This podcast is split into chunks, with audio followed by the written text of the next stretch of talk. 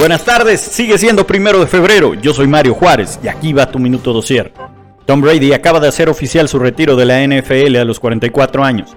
Brady ha conquistado 7 supertazones con dos equipos distintos. En un tuit dijo que lo mejor es dejar el campo de juego a las nuevas generaciones y que es momento de concentrar su tiempo y energía en otras cosas. Se va el GOAT del fútbol americano.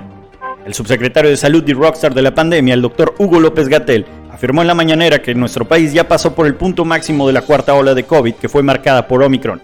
Concluyó diciendo, ya nos encontramos en la fase de descenso. ¿Cómo ve? ¿Le creemos?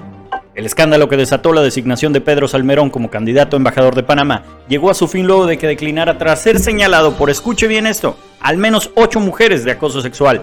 Sin embargo, no le quita el sueño a Salmerón. López Obrador ya expresó su interés por hacerlo su asesor personal. Ahora sí, nos vemos mañana. Esto fue Minuto Dosier. Escúchanos por Spotify y nuestro canal de YouTube. Síguenos en Instagram y TikTok como Dosier México.